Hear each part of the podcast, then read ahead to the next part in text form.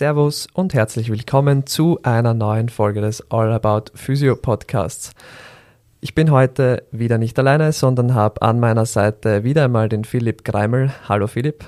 Hallo Luki, danke für die Einladung. Sehr, sehr gerne. Und ähm, ja, ist irgendwie so mein Lieblingspartner geworden, die letzten Folgen, wie ihr schon gemerkt habt. Und es kommt auch noch sehr viel mit ihm. Ähm, und heute haben wir uns einmal das Thema Social Media rausgenommen, weil es uns beiden ein Bedürfnis ist, einmal darüber zu sprechen, äh, vielleicht einmal ein bisschen aufzuklären, ähm, wie das eigentlich so funktioniert auf Social Media, warum es da Beiträge reinspielt, dies uns reinspielt. Ähm, der Philipp hat dann auch gleich ein paar Zahlen dazu, ähm, hat er vorher gesagt. Und vielleicht können wir mit ein paar Mythen auch aufklären und ja, weil es halt immer wichtiger einfach wird ähm, in der nächsten Zeit und auch schon ist und da Patienten, Patientinnen zumindest zu mir immer wieder kommen und sagen, warum machst du das nicht und wie ist das eigentlich und ähm, warum knackst du nicht und sonst nichts. Ähm, genau, und da haben wir uns gedacht, wir klären heute mal ein bisschen darüber auf. Philipp, möchtest du starten? Ja, also ich starte gleich wirklich, wie du es angekündigt hast, äh, direkt mit den Zahlen, äh, ganz nackte Zahlen einmal äh, zu den Nutzer zu den Nutzerzahlen ähm, in den verschiedenen Social Media Plattformen, die es in Österreich gerade gibt. Also es sind jetzt nicht ganz aktuelle Zahlen, sind aus 2021 äh, und unterscheidet sich natürlich ein bisschen nach der Altersgruppe. Wenn man mal mit Facebook beginnt, also eben 2021 waren über 5 Millionen Nutzerinnen und Nutzer von Facebook in Österreich, äh, Personen unter 24 Jahren immer weniger. Ich meine, das ist, mhm. denke ich, auch nachvollziehbar, das wissen wir, das wissen wir alle, kriegen wir alle immer mehr mit. Wenn wir dann weitergehen zu Instagram, damals waren es knapp unter 4 Millionen Nutzerinnen, aber doch eine ganze Menge und war vor allem beliebt bei Personen eben unter 35 Jahren. Also da können wir beide noch knapp dazu. Geht's ja aus, ja. Äh, und TikTok ist sicher die Plattform, die in Österreich und auch weltweit sicher am meisten trendet gerade, waren damals knapp über eine Million Nutzerinnen und Nutzer, ist aber sicher schon deutlich gestiegen, mhm. diese Zahl seitdem. Und was spannend ist, ähm, dass der dass der Anteil oder dass die meisten TikTok-NutzerInnen Nutzer maximal 17, 18 sind. Also wenn meine Studierenden, die ich in St. Pölten und die du in Krems auch hast, ähm, die sind oft schon zu alt für TikTok. Ja? Mhm. Denkt man sich gar nicht, die sind eh so jung noch, ähm, aber es ist gar nicht so die Zielgruppe von TikTok mehr. Und warum es gerade für uns jetzt als Physios besonders relevant ist, ähm, Health and Fitness wurde von den TikTok-Usern in Österreich als eines der Top 5 Themengebiete angegeben. Das heißt, äh, alle Inhalte, die sich mit Gesundheit, Fitness, Training, äh, aber eben auch Reha beschäftigen, ähm, gehören zu den fünf meistgesuchten Beiträgen oder meistgelikten, meistgeteilten Beiträgen auf TikTok. Also man sieht schon, dieses ganze Thema, dieser ganze Dunstkreis, Themenkreis, Gesundheit spielt schon eine große Rolle ähm, im Nutzungsverhalten von dieser App und deswegen überall, wo viel Data-Traffic ist, kann auch viel Blödsinn herumschweren. Äh, und deswegen denke ich, es ist ganz gut, wenn wir als Physios, aber auch Patientinnen und Patienten wissen, worauf zu achten ist, welche Inhalte vertrauenswürdig sind und wo man eher vorsichtig sein sollte mit dem 1 zu 1 Übernehmen von manchen Aussagen. Und da wollen wir vielleicht heute ein bisschen Hintergrundwissen beisteuern und dass dann, die, dass dann der Weg durch die sozialen Medien für unsere Hörerinnen und Hörer ein bisschen leichter vonstatten gehen kann. Absolut korrekt, ja. Genau, also wir sind auch beide auf Social Media relativ aktiv, würde ich jetzt mal sagen. Also ich eher mit ein bisschen Blödsinn, mehr würde ich jetzt mal sagen, ähm, und mit der Praxisseite halt mit dem professionelleren Background. Bei dir ist es ja so, dass du immer wieder sehr interessante Beiträge postest, die sehr informativ sind. Ähm, Gehen wir vielleicht gleich mal auf das erste Thema ein. Du hast da ein schönes Wort, ein, ein Gesetz quasi aufgeschrieben. Ähm, möchtest du uns das einmal erklären? Ja, möchtest du es mal namentlich nennen? Ja, sehr genau. Das ist das sogenannte Brandolini-Gesetz. Ähm, und das sagt eigentlich nichts anderes aus, als dass es einfach eine viel größere Menge an Arbeit, eine viel größere Menge an Aufwand, viel größere Menge an Geld teilweise auch braucht, um Falschinformationen zu widerlegen als es braucht, um Falschinformationen zu posten. Also ich bin relativ schnell und kann sagen, ah, damit du deine Knieschmerzen los wirst, musst du jeden Tag um 4.30 Uhr aufstehen und grünen Tee trinken. Das lässt sich schneller mal sagen und in einem kurzen TikTok- oder Instagram-Video brauche ich dafür 10 Sekunden. Wenn ich ein Intro und ein Auto noch dabei habe, vielleicht 20 Sekunden. Und da muss ich mal nichts tun, weil ich tätige einfach eine Aussage und wenn ich schon viele Follower, Followerinnen habe, dann wird sich diese Aussage auch irgendwie verbreiten. Wenn ich jetzt aber hergehen würde und sagen muss, ich widerlege das mal, da muss ich ja auch mal Quellen dafür finden, die bewusst dagegen sprechen, ähm, gegen das, was diese Aussage ähm, beinhaltet. Und das braucht einfach deutlich mehr Aufwand, deutlich mehr Geld teilweise, deutlich mehr Ressourcen als diese Falschinfo oder mögliche Falschinformation. Vielleicht stimmt es ja wirklich, wissen wir jetzt gerade nicht. Aber ähm, um eine Aussage zu widerlegen, braucht es einfach viel mehr ähm, ja, Aufwand, so kann man es gut zusammenfassen, denke ich, als um eine Aussage einfach zu tätigen. Und das heißt halt in weiterer Folge, dass egal ob auf Social Media oder generell im Internet, deutlich, deutlich mehr Falschinformationen kursieren als quasi Fact-Checkings oder Mythbustings. Einfach mhm. weil es eine andere Proportion ist, ähm, die da an Zeit und Geld und Aufwand und auch Eigeninteresse benötigt wird. Mhm. Also genau. wir sind wieder mal beim Thema eigentlich, dass Fake News sich schneller verbreiten können als eben alles, was wahrheitsgetreu ist, weil es eben diese Hintergrundrecherche einfach braucht.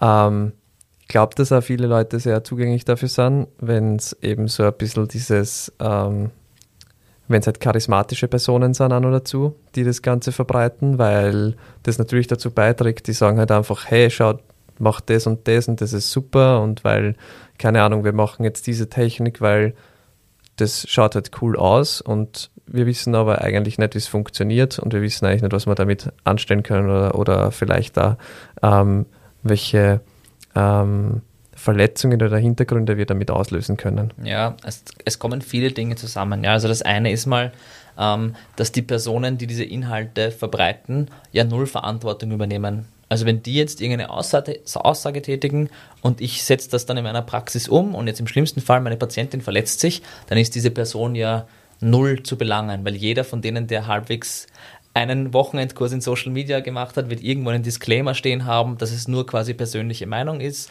und äh, keine Therapieempfehlung und immer mit Arzt, Ärztin abzuklären ist, bla bla bla. Also irgendein Disclaimer wird immer stehen und ähm, somit ist da rechtlich auch null Handhabe. Das heißt, die Personen haben eigentlich gar nicht wirklich die Notwendigkeit, sich jetzt ewig damit zu beschäftigen, ob das jetzt verantwortungsvoll ist oder ob das äh, ein Risiko beinhaltet, weil Sie können es sagen, noch dazu, wenn es eine Extremposition ist, die sich jetzt vom sogenannten Mainstream, von der Mainstream-Meinung unterscheidet, wird es gleich nochmal viel mehr Aufmerksamkeit auf Social Media bringen, weil so Social Media funktioniert.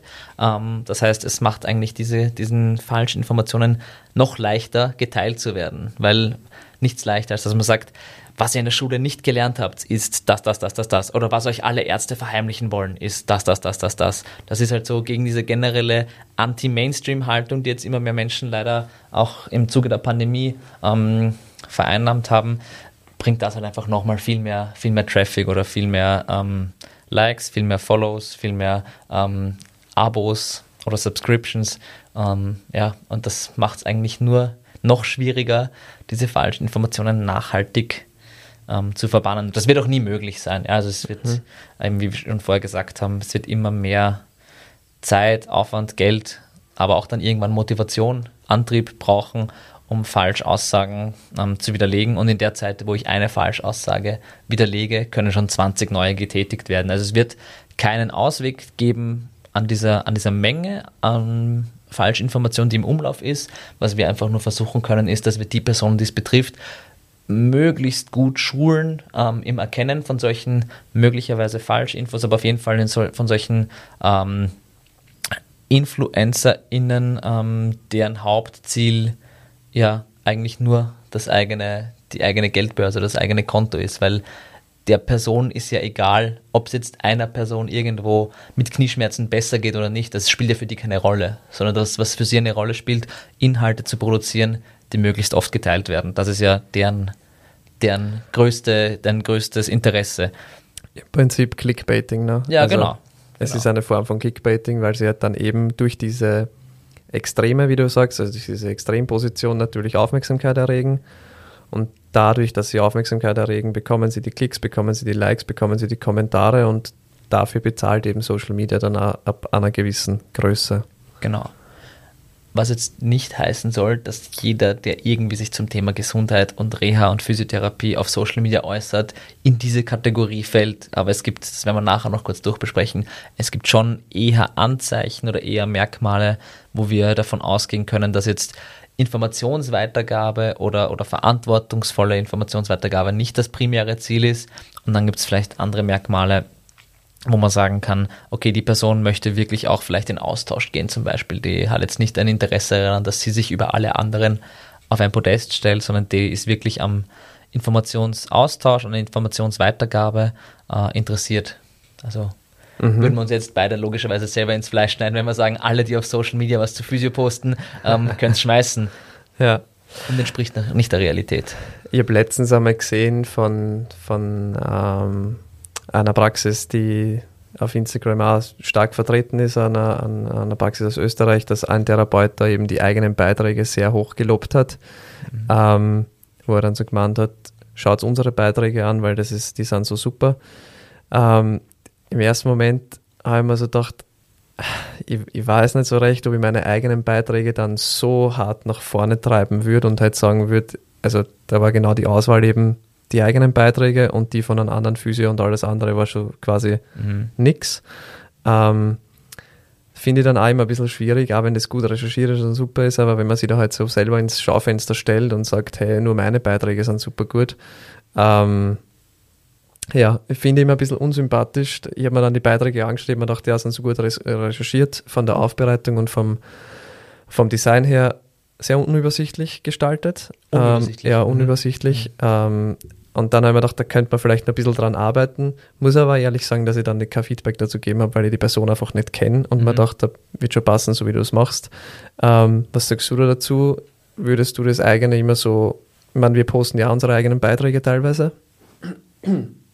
um dann einfach eben ähm, das Wissen weitergeben zu können. Aber findest du das so als sinnvoll, wenn man sich dann selber eben so nach vorne stellt? Ja, also ich finde es grundsätzlich mal nicht verwerflich, wenn man seinen eigenen Beiträgen Aufmerksamkeit bringt. Ich finde jetzt auch, was man auch äh, ansprechen kann, bis zu einem gewissen Grad nicht verwerflich, wenn man zum Beispiel auf Social Media für Werbung bezahlt, dass die, die Beiträge öfter angezeigt werden. Ja, also es gibt jetzt sicher nicht, dass ich sage, nein, niemand darf seine Beiträge bewerben, wäre ja auch schwachsinnig, weil dann bräuchten wir alle keine Social Media Profile.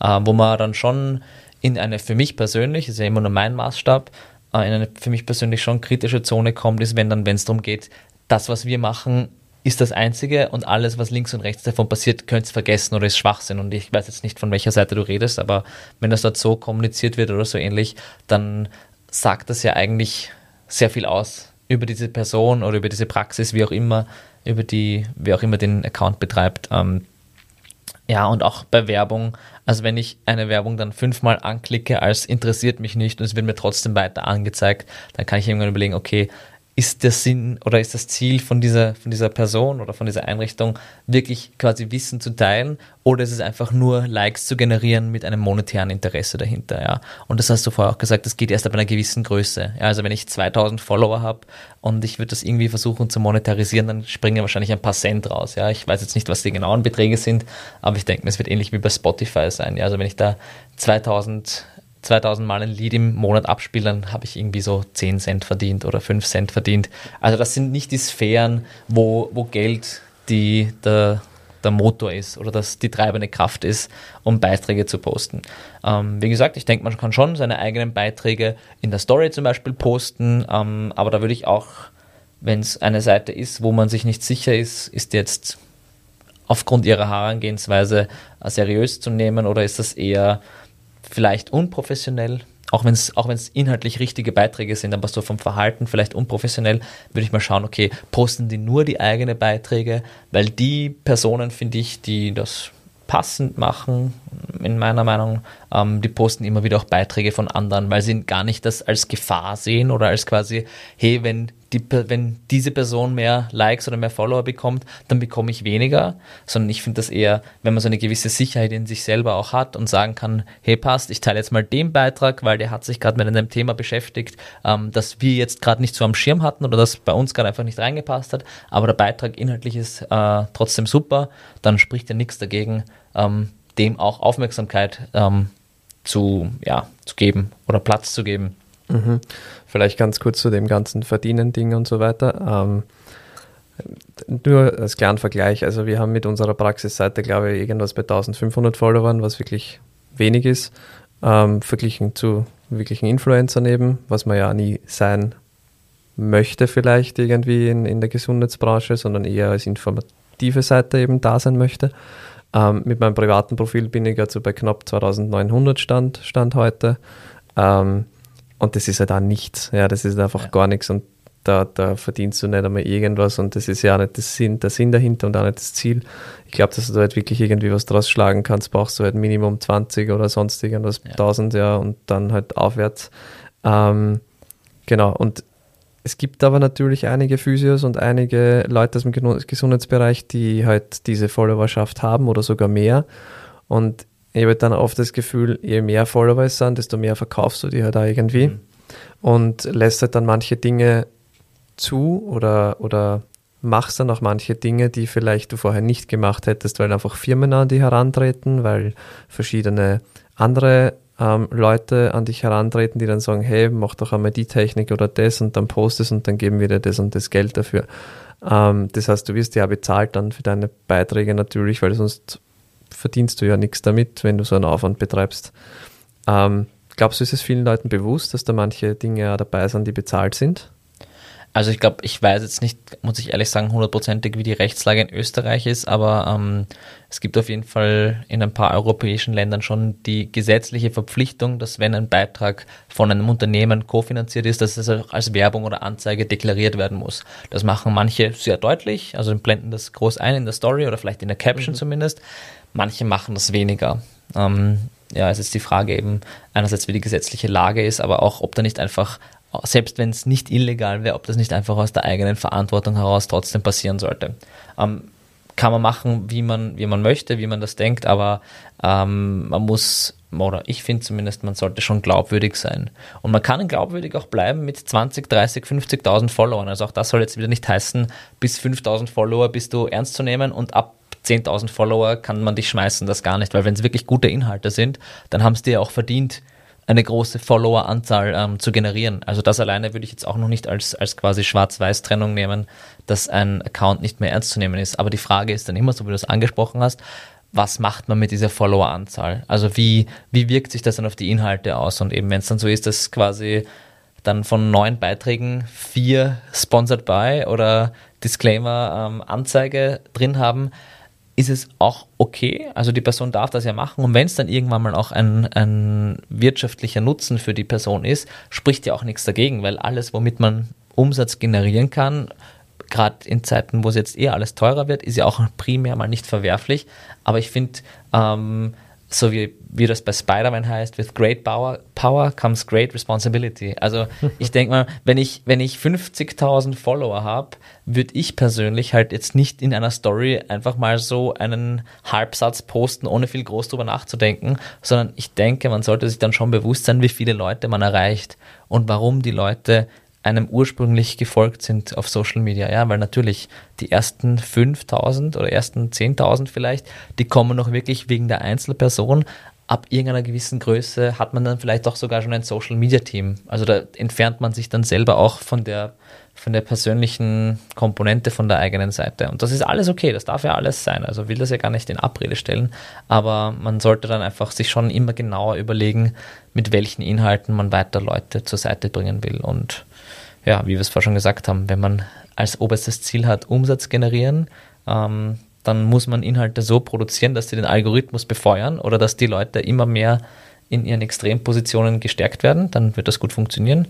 Und wenn ich andere Interessen habe, wenn ich sage, okay, ich habe 30.000 Follower und die Follower folgen mir wirklich alle, weil sie meine Inhalte schätzen und mögen und weil gewisse Dinge meine Seite ausmachen, dann kann ich diese Verantwortung wahrnehmen oder auch nicht. Mhm. Ja, finde ich sehr, sehr schön äh, gesagt von dir jetzt. Ähm, es braucht ja immer einen Algorithmus dazu. Und durch den Algorithmus entsteht ja eigentlich dann so eine eigene Bubble, oder? Also man ist ja dann eher so, dass man sagt, okay, bei mir zum Beispiel, ich habe sehr lange Zeit ähm, immer wieder diese Chiropraktor-Videos ähm, bekommen und bin immer sofort drüber geswiped, weil es mir einfach nicht interessiert, muss ich jetzt ehrlicherweise mal sagen, und weil ich halt keinen Zugang dazu habe und das auch nicht so ganz verstehe. Ähm, aber da ist ja jedem seine eigene Meinung natürlich irgendwo ähm, zu Recht und soll, soll man machen, wie man möchte, ist halt nicht mein Fall. Ähm, das heißt dafür, bei mir hat sich das dann so weit angepasst, dass ich halt jetzt solche Videos nicht mehr bekomme und ich bekomme sehr viel, sehr, sehr viel Videos zu aktiver Reha, zu ähm, Athletiktraining etc. Also alles, was so damit zu tun hat, also natürlich auch sehr viel zum Laufen, ja, weil es halt mein, mein, mein Steckenpferd ist einfach. Ähm, wie, wie würdest du das sehen? Wie sicher oder wie gut ist es, dass man da so in seiner Bubble gefangen ist? Weil es ist ja so ein bisschen wie wenn man Scheuklappen auf hätte, oder?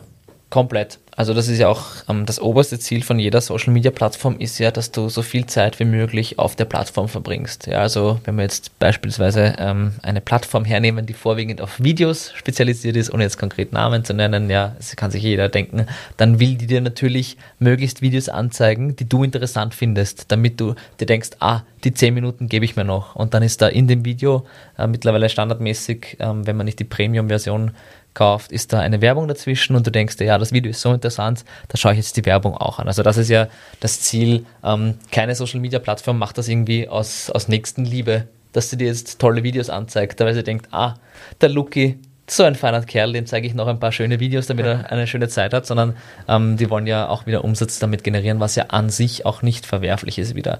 Ähm, und sie müssen dir eben Beiträge reinspielen, die für dich oder die dazu dazu führen oder dafür sorgen, dass du viel Zeit auf der Plattform bist. Und es wird großteils, werden das Beiträge sein, die dich in deiner Meinung bestätigen oder die das, was du dir eh schon denkst oder die Interessen, die du teilst, ähm, auch weiter so ähm, forcieren.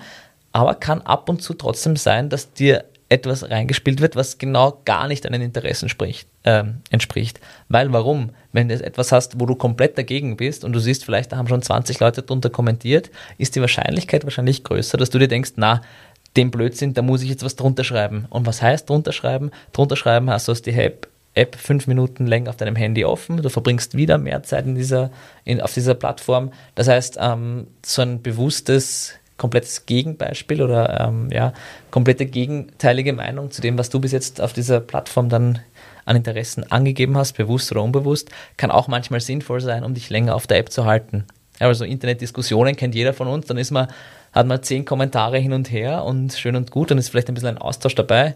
Aber das Ergebnis ist ja für die Plattform egal. Das Ergebnis, was für die Plattform zählt, ist, du hast jetzt gerade eine halbe Stunde in der, in der App verbracht und das können Sie auf irgendeinem Performance-Meeting äh, ähm, darlegen und sagen, okay, die durchschnittliche Nutzungsdauer pro Tag beträgt jetzt so und so viele Stunden. Und das ist wichtig für die Plattform. Damit machen sie Umsatz. Damit sind sie für Unternehmen äh, relevanter, um Werbung zu schalten. Mhm. Ich habe früher ab und zu einmal auf Social Media diskutiert, das ist schon ewig her.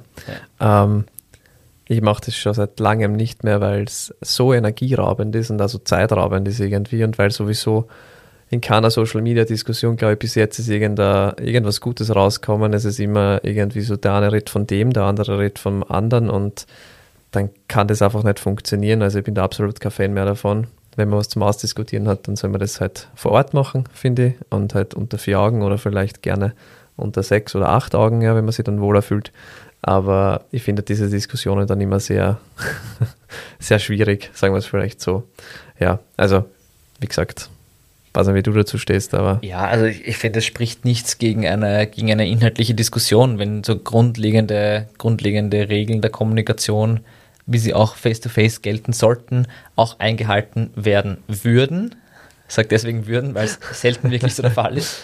Ähm, eben, weil es ja wieder, hängt ja wieder zusammen. Es werden dir Beiträge reingespielt, die dich emotional erwischen. Und das kann oft Bestätigung sein, aber es kann auch konkrete Ablehnung sein. Und das heißt, es ist schon so gewollt, dass Leute dort zusammenkommen, die entweder voll überzeugt davon sind oder voll dagegen sind. Ja, wenn ich jetzt ein Beispiel und alle, die mich kennen, wissen, dass das sehr wohl ein erfundenes Beispiel ist. Wenn ich jetzt politisch extrem rechts platziert wäre, extrem rechts, was ich offenkundig nicht bin, ja, aber dann werden mir sehr viele Inhalte von bestimmten Parteien vielleicht in den Newsfeed gespielt, aber wenn ich dann ab und zu, weiß ich nicht, irgendeine Regenbogenfahne habe oder einen Regenbogen-Zebrastreifen ähm, in Wien, dann wird mich das ja auch emotional erwischen und dann werde ich dort reinschreiben, was fehlt euch ein mit Steuergeld, Regenbogenflagge, wie auch immer. Ist ja komplett egal, um welches Thema es geht. Mhm. Oder es kann auch ein, gegen, ähm, ein gegnerischer Fußballverein sein. Ja, das ja. haben vielleicht mehr Leute einen Bezug jetzt dazu. Oder was auch immer. Oder ich bin voll für die Manualtherapie und dann postet irgendjemand Manualtherapie, ähm, hat überhaupt nichts verloren in der Physiotherapie oder gegengleich, was auch immer. Auf jeden Fall ist es gewollt, dass Personen mit extrem gegensätzlichen Anliegen, die sie trotzdem emotionalisieren, zusammenkommen, weil das eben die Wahrscheinlichkeit erhöht, dass die in Interaktion miteinander gehen. Und ob dann mal zehn Leute eine Seite blockieren oder sowas, ja, das ist den Social Media Plattformen herzlich egal. Mhm. Also da, da geht es jetzt nicht um große Umsatzmengen, aber wenn du statt fünf Minuten eine halbe Stunde diskutierst, ist schon ein Unterschied. Ja, absolut. Und das summiert sich. Und das ist einfach, ähm, um vielleicht auch gleich den nächsten Punkt anzusprechen, ja. ähm, Social Media Inhalte funktionieren dann gut, wenn sie Extremmeinungen, Extrempositionen ähm, beinhalten. Ja, ja. Also es wird oft auch äh, in Absoluten gesprochen, also Statements, die für alle gültig sind oder für keinen gültig. Ja, wenn jetzt eben sowas wie vorher angesprochen sagst, ja, nur unsere Beiträge sind sinnvoll und sind gescheit und sind, ähm, äh, sind äh, gut gestaltet und alle anderen Beiträge könnt ihr vergessen. Das was, was steckt in der Aussage drinnen. Das mhm. heißt, alle Beiträge, die es bis jetzt gibt und alle Accounts, die es bis jetzt gibt und alle, die in der Zukunft entstehen werden und alles, was in der Zukunft geschrieben wird, kann ich euch jetzt schon sagen, dass es Schwachsinn ist. Und was ist denn das für eine Aussage? Also es würde ja sonst im normalen Leben würde ich jeder anschauen, hey, du kannst ja nicht so einfach sagen, alles andere ist Bullshit. Aber auf Social Media funktioniert es. Mhm.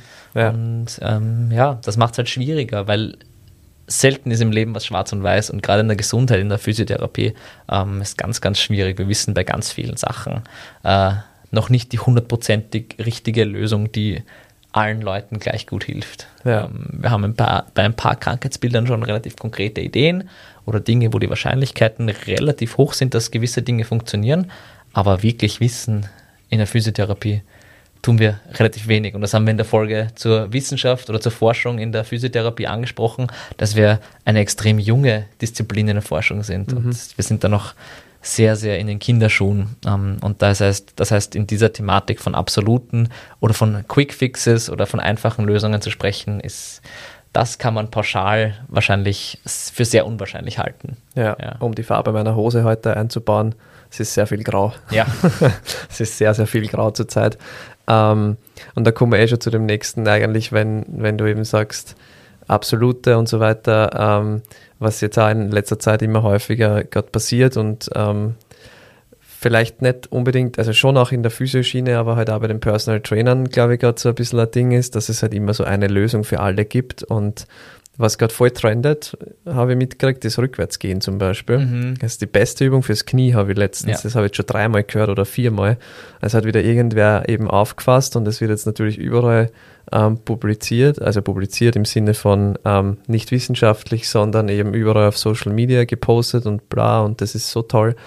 Ähm, dass wirklich jetzt schon zwei Patienten zu mir gekommen sind und gemeint haben, hey Luki, rückwärts gehen, habe ich gehört, ist super für die Knie, was sagst du dazu?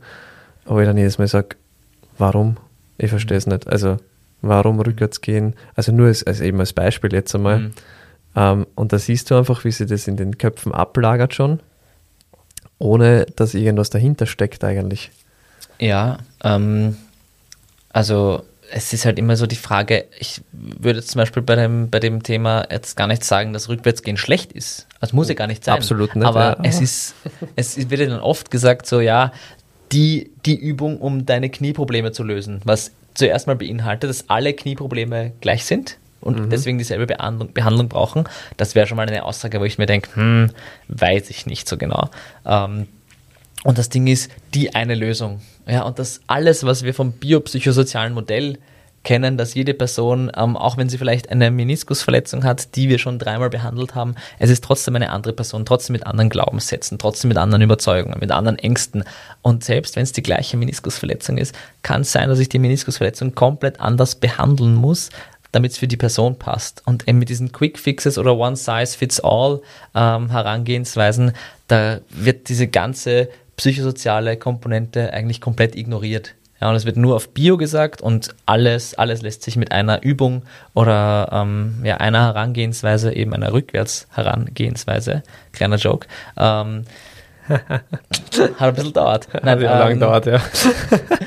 ähm, nein, das ist halt, das kommt in Wellen, das kommt immer wieder. Das ist ja genauso wie ähm, eine Zeit lang war alles der Piriformis. Der Piriformis war der Muskel, der alles in der Hüfte beeinflusst hat. Ja, dann war es ewig lang der Hüftbeuger. Ja, dann war es der Tensor fasciolate. Dann war es in der Schulter, ähm, du musst deine Scapula dahin fixieren. Dann war es weiß ich nicht was. Es gibt immer so in Wellen den einen Quickfix, die eine Lösung, das eine Problem, was dir bis jetzt keiner gesagt hat, wieder, was dir alle Ärzte bis jetzt verheimlichten, was Physiotherapeuten nicht in der Schule lernen, bla bla bla bla bla. Das ist ja immer so diese, diese neue ähm, eierlegende Wollmilchsau und das ist es halt in den seltensten Fällen. Ich will nicht sagen, wie gesagt, rückwärts gehen kann vielen Leuten sicher helfen, aber viele andere Dinge auch.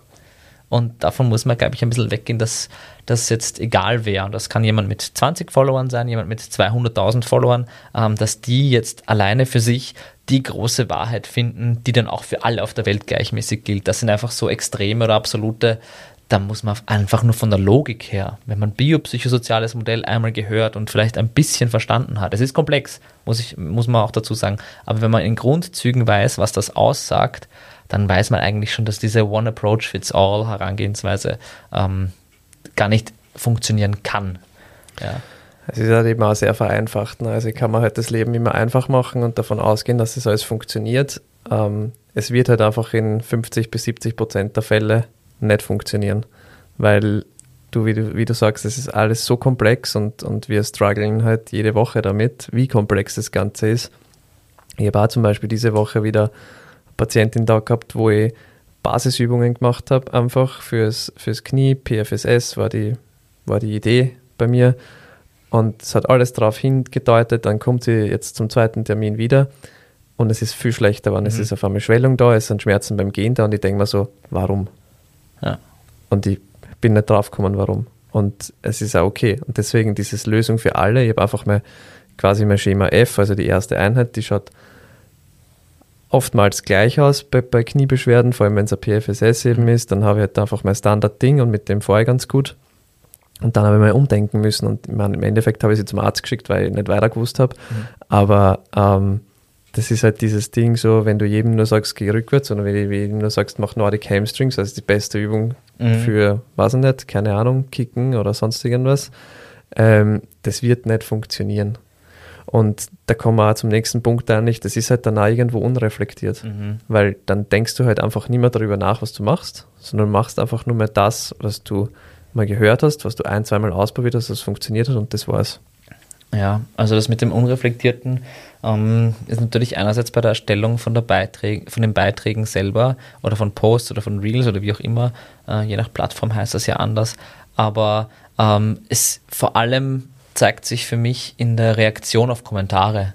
Ja, also wenn ich einen Kommentar, wenn ich einen Beitrag poste, der von mir aus sehr reißerisch ist, also ja auch noch nichts an sich Verwerfliches. Also wie gesagt, man darf ja gewisse Mechanismen schon nützen, ähm, dass man auf Social Media Aufmerksamkeit bekommt. Ich würde jetzt niemandem empfehlen, grauen Hintergrund und weiße Schrift. Ja, ist jetzt eher ähm, suboptimal. Wahrscheinlich wird nicht so viel für Aufmerksamkeit sorgen. Mhm. Also gewisse Dinge darf man ja schon verwenden, um, um quasi gesehen zu werden. Aber wenn dann ein Kommentar kommt und das vielleicht hoffentlich sachlich äh, hinterfragt oder nur mal eine Nachfrage stellt und ich dann sehr patzig reagiere vielleicht oder vielleicht damit reagiere, welche Titel ich nicht habe und was ich nicht für Erfahrung habe und wo ich nicht schon überall gearbeitet habe, ohne inhaltlich auf das Kommentar einzugehen, dann finde ich, das zeigt schon, schon sehr viel ähm, Glaubwürdigkeit oder in dem Fall eben nicht Glaubwürdigkeit, wenn, wenn man nicht inhaltlich auf, auf Kommentare eingehen kann. Natürlich, wenn ich es jetzt drunter schreibe, der Post ist Bullshit, ja, dann gibt es eh nicht inhaltlich viel Basis, auf die ich eingehen könnte. Mhm. Aber wenn jetzt eine wirklich inhaltliche Frage kommt oder irgendwie eine andere Ansicht, dann kann ich darauf entweder antworten und erklären. Also vielleicht gehe ich immer noch nicht weg von meiner, von meiner, ja, von meinem Standpunkt, aber ich kann zum Beispiel Literatur nachliefern, zum Beispiel, dass man sagt, hey, ich habe den Beitrag aufgrund von diesen, diesen, diesen äh, Artikeln zusammengefasst und zusammengeschrieben und dann kann die andere Person ja sagen, ja, aber in der Studie wird das und das gesagt. Und wenn es ein Austausch ist, wenn es ein Diskurs ist, verbringt man zwar wieder auch wieder Zeit auf Social Media, aber inhaltlich ist es dann, ähm, sage ich dann, okay, die Person lässt mit sich reden und ist offen auch für andere Inputs. Aber wenn, wenn quasi jeder kleinste Kommentar schon versucht wird, im Keim erstickt zu werden, dann ja, spricht es nicht gerade aus meiner Sicht wieder, sehr subjektiv, ähm, nicht besonders für die inhaltliche Qualifikation oder für die, ja, weiß nicht, ob man das, sich das so weit aus dem Fenster lehnen kann, aber so quasi für die, für die persönliche Reife der Person. Und was da auch oft zusammenkommt oder was da wo man das besonders oft ähm, sieht, ist wenn, ist, wenn Personen quasi ihr fachliches Feld verlassen. Und das passiert gar nicht so selten.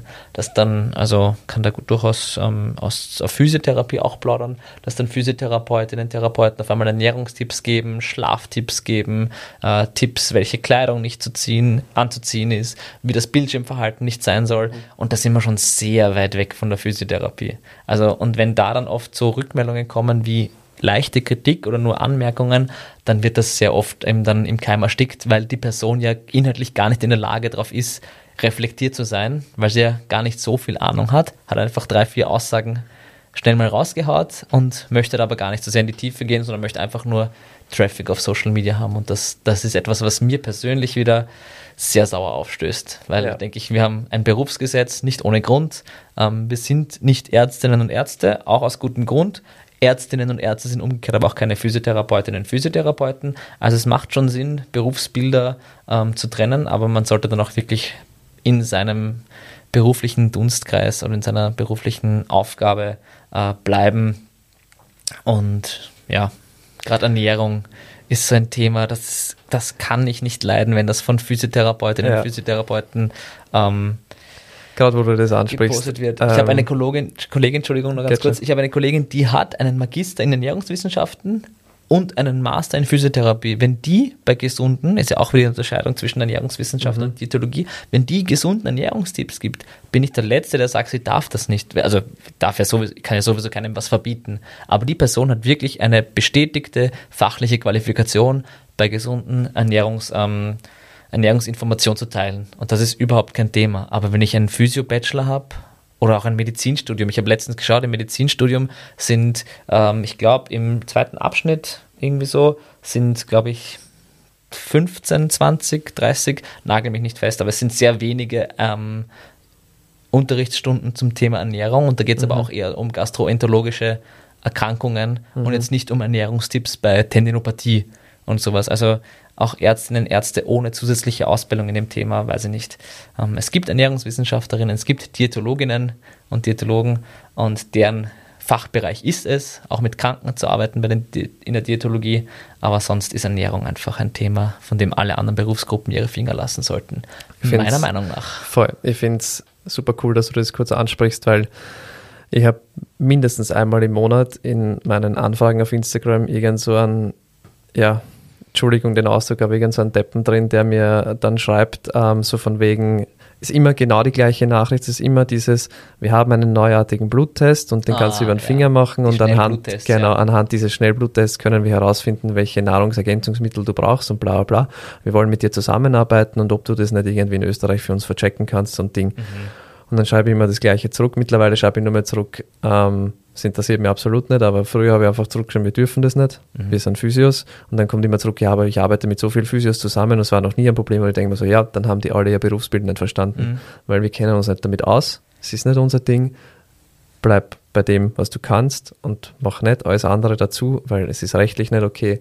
Und es macht überhaupt keinen Sinn, dass wir da irgendwelchen Leuten Tipps geben in Richtungen, die wir nicht verstehen. Und die, das ist biochemisch alles so anders und so komplex, da will ich mich gar nicht damit beschäftigen, zu viel, ehrlich gesagt. Ich wüsste anhand meines Bachelor- und Master-Curriculums gar nicht, an welcher Basis ich irgendwie mal Ernährungstipps geben sollte. Ja. Also ich habe das, ich habe zum Glück zwei, drei Diätologinnen in meinem Freundeskreis, mit denen ich auch oft über das Thema rede und so mit denen so geredet, was so aus deren Sicht quasi okay wäre, als Physiotherapeut bezüglich Ernährung zu sagen. Und das ist wirklich, und das gehe ich voll mit, also bin ich voll dabei, das absolute, absolute Minimum. Nämlich so Sachen wie, wenn man Muskelgewebe aufbauen möchte, braucht man Eiweiß. Fertig. Keine Dosisempfehlung, ja. gar nichts, weil das ja. ist grundlegende Physiologie. Das, ist, das haben wir auch drinnen in Physiologie im Unterricht. Muskelaufbau ohne genug Eiweiß funktioniert nicht. Aber wie viel Eiweiß eine bestimmte Person zu sich nehmen sollte, das ist schon wieder außerhalb unseres, unseres ähm, Kompetenzbereichs. Ja, ja. Ähm, ja, so diese absoluten physiologischen Basics, ja, aber alles, was auf individuelle Therapieempfehlung oder ähm, Wettkampfvorbereitung im Bodybuilding, wie auch immer geht, dafür haben wir keine Kompetenz. Schlicht und einfach. Und das ist auch ja. gut so. Weil in meinen Augen ist man nicht seriös, wenn man seine, seine Berufskompetenzen ähm, überschreitet. Nicht einmal auf Social Media. ja, schon genau. gar nicht auf Social Media und wurscht, wie viele Follower man hat. Also das wird auch nicht besser, wenn man nur 500 hat. Ja. Das ist einfach so oder so eine Berufsrechtsüberschreitung und da bin ich vielleicht sehr strikt oder sehr, sehr streng, aber ich ja. bleibe gern bei meinem Standpunkt. Aber ich bin da sehr rigoros. Okay, als letzter Punkt, ähm, vielleicht nur ganz kurz darauf einzugehen, Science will follow steht dann auf unserer Tafel, die sogenannte Bro Science. Kannst du das in einer Minute für uns nochmal kurz darlegen? Mit Sicherheit nicht, aber ich werde es versuchen. äh, nein, also was oft immer wieder aus dem Sportbereich kommt, also gerade von ähm, erfahrenen Krafttrainern, ähm, Fitnesscoaches, wo sehr viele, muss man auch dazu sagen, mehr Kompetenz haben in der aktiven Trainingsgestaltung, ich sage jetzt nicht Reha, sondern Trainingsgestaltung als wir Physios. Also da haben wir Physios sicher viel aufzuholen fachlich und können viel von Trainern lernen. Ähm, was aber eben oft kommt mit, äh, ja, ich mache das schon so lange mit meinen Klientinnen und Klienten und wenn noch keine Forschung dazu jetzt da ist, dann, wenn irgendwann mal dazu zu dem Thema geforscht wird, dann wird das meine, meine Herangehensweise eh nur bestätigen. Ähm, das ist so in der Evidenzpyramide ganz weit unten, weil es quasi Expertenmeinung ist. Es ist eine Art von Evidenz, aber es ersetzt nicht quasi die, die, ähm, die Studien, die man dazu bräuchte, oder die Studiendesigns, die man dazu bräuchte, um diese Aussagen zu bestätigen. Und der Brad Schönfeld ist in den USA einer, der das oft macht, also quasi klassische Bro-Science-Aussagen nimmt. Zum Beispiel Full Range of Motion Training ist besser für einen Muskelaufbau oder für die Hypertrophie als Partial Range of Motion Training.